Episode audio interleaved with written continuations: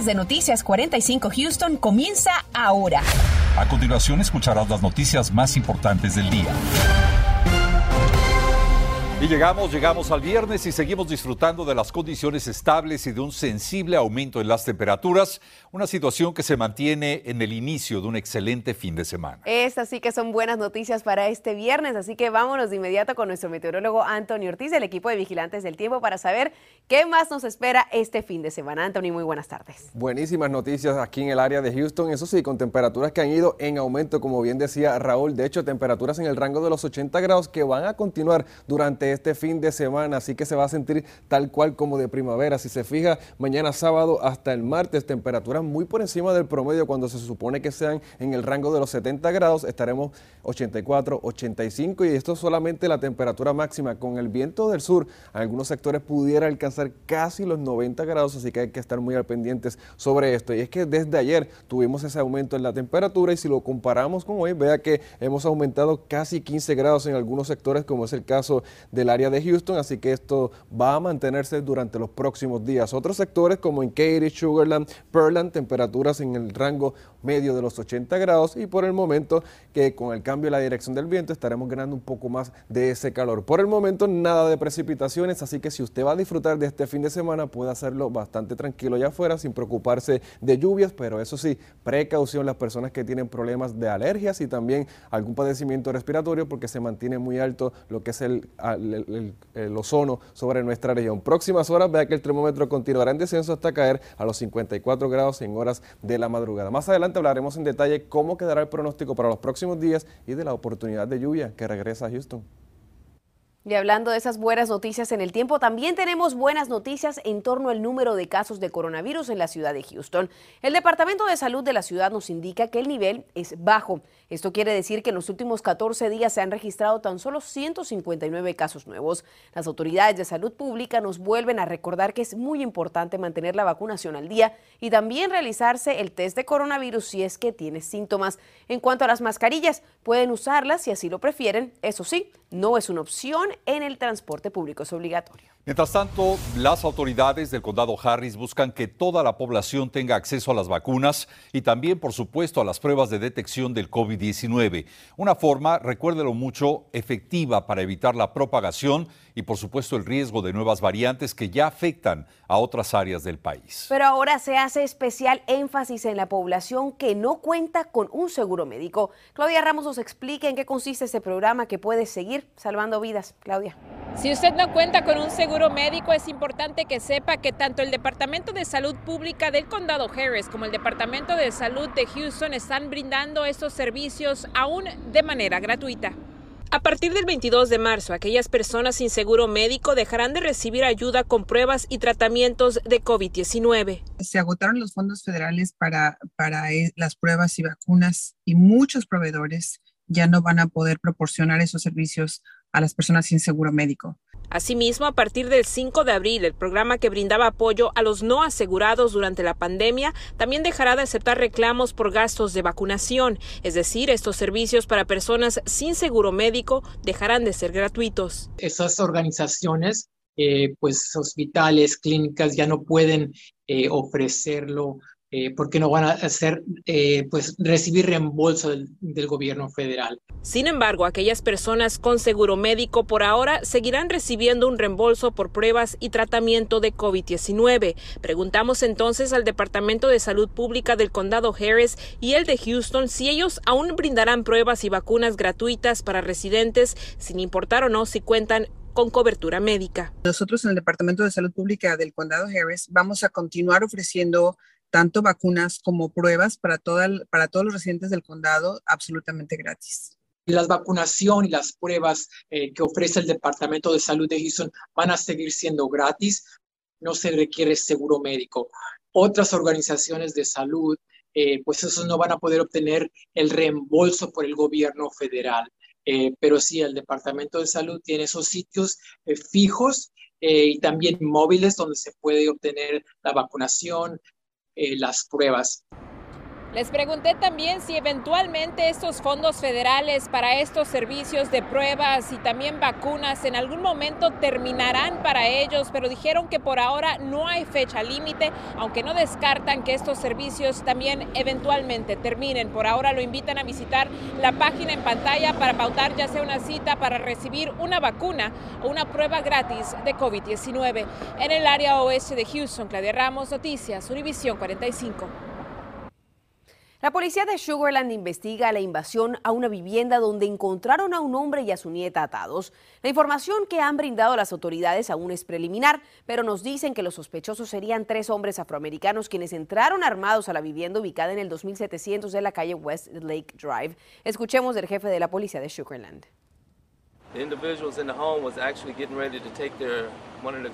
Los dos abuelos estaban en la casa listándose para llevar a la nieta a la escuela. Ahora estamos investigando lo que pasó y recogiendo la evidencia pertinente que nos ayude a resolver este caso. La policía de Sugarland cree que esta familia era el blanco, pero no saben a ciencia cierta cuál habría sido el motivo. Estaremos, por supuesto, muy atentos a esta investigación. Y por cierto, el condado Harris toma acciones para garantizar vivienda accesible a quienes buscan rentar. El Departamento de Servicios Comunitarios del condado anunció la apertura de un nuevo complejo de viviendas en el área de Chesapeake Bay. Se trata de un complejo multifamiliar con 92 unidades para dar servicio a personas de la tercera edad en la zona de Seabrook. Este, queremos siempre darle todo el respeto a las personas que quieren buscar una vivienda económica ah, principalmente, pero una vivienda bella. Y aquí, este, Chesapeake uh, Seaside Lodge en Chesapeake Bay es una de ellas. El comisionado, con quien hablaremos en instantes, dijo que este tipo de proyectos se logran a través de fondos federales y del condado para otorgar vivienda digna a personas de la tercera edad. Añadió que este programa continuará en el precinto 2 en beneficio de este sector de la población. Mientras tanto, el Departamento de Salud Pública del Condado Harris está lanzando dos programas para abordar las causas de la violencia en la comunidad. Una de las apuestas es tratar de enfrentar los problemas desde un enfoque holístico. Para eso estarían asignando recursos y personal con capacidad de atender situaciones que no representan una emergencia. El primer programa se llama HEART, que es una respuesta con un enfoque holístico o un enfoque integral donde vamos a tener equipos de una persona, personas médicas y también vamos a tener a personas que son profesionales de trabajador, que son trabajadores sociales. E, ellos van a responder a las llamadas. El segundo programa es el de interrupción de la violencia en la comunidad. Ambos programas están liderados por el Departamento de Salud y Prevención de Violencia, el cual estará destinando recursos sociales médicos para la comunidad. Y todo está prácticamente listo para la Feria de Salud que se lleva a cabo mañana en el área de Aldin. No deje pasar esta oportunidad. Vamos a tener el reporte completo en instantes. Además, si estás interesado en hacerte ciudadano de los Estados Unidos, puedes comenzar el proceso gratis. Te contamos de la próxima Feria de Ciudadanía. Continuamos con el podcast de Noticias 45 Houston. El precinto 2 del condado Harris, en coordinación con el Baylor College of Medicine, llevan a cabo un intenso programa de vacunación contra el COVID-19. Se trata de una feria de salud en términos generales para nuestra comunidad que se lleva a cabo mañana en el área de Aldin, una de las más afectadas por la pandemia. Por esa razón damos la bienvenida al comisionado Adrián García. Comisionado, bienvenido, gracias por estar con nosotros. Gracias a usted, Raúl. ¿A quiénes beneficia esta feria de salud que se lleva a cabo mañana y qué servicios se van a ofrecer, comisionado? Este, esto va, este, eh, se va a prestar para todos, todos que quieren y tienen algún interés ah, de su salud, uh, que tienen alguna preocupación de su salud, a cualquier persona que quiere una vacuna, este día de la salud es para ellos. Entonces, queremos darle la bienvenida a todos porque queremos este, a realmente trabajar juntos como un equipo para afectar los índices de, ah, de salud que no es buena para nuestra comunidad. Los índices de diabetes, de colesterol, de cáncer. Ah, queremos realmente hacer saber a la comunidad que estamos allí para ellos y que el compañero Baylor College of Medicine, que normalmente uno lo encuentra si pueden este, transportarse al centro médico, este, es donde los pueden alcanzar. Pero ellos están trabajando dentro de nuestra comunidad y este Día de Salud es, una, es este, una, un enlace con ellos para traer la mejor medicina a nuestra comunidad. Y, este, y como también mencioné, es para vacunas. Todavía el, la pandemia no se ha desaparecido. Todavía tenemos que asegurar que todos que pueden y necesitan que pueden recibir sus vacunas.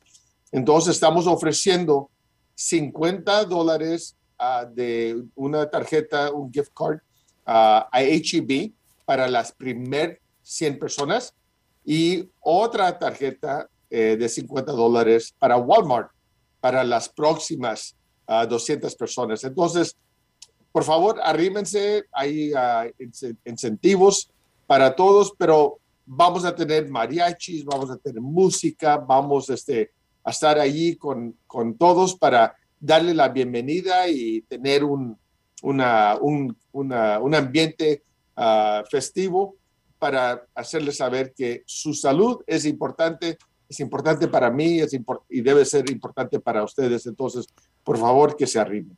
Comisionado, muchísimas gracias. La invitación está hecha naturalmente a la comunidad. Este evento se lleva a cabo mañana, sábado, de 9 de la mañana a 1 de la tarde, en el Northeast Community Center, ubicado en el 10.918 de la calle Bentley, aquí en la ciudad de Houston. Gracias, comisionado Adrián García, por habernos acompañado. Gracias a ustedes. Y bueno, muchas personas que pueden convertirse en ciudadanas desde hace varios años aún no lo saben. Por eso, esta tarde Rodolfo Sánchez nos presenta la opinión de un experto en inmigración sobre este tipo de casos. Ponga atención. Hay muchas personas que ya reúnen los requisitos para poder convertirse en ciudadanos de los Estados Unidos y no lo saben. Y también hay indocumentados que están a la espera de que en un futuro podría llegar una reforma migratoria o simplemente poder arreglar. Vamos a escuchar cuáles son las recomendaciones que nos dice enseguida Raed González, abogado experto en temas de inmigración hay, dos formas de hacerte ciudadano, ¿no? Que derivas de, tus padres en algunas situaciones o si solicitas la naturalización, que es el proceso de obtener la ciudadanía, cuando tú la solicitas tú mismo.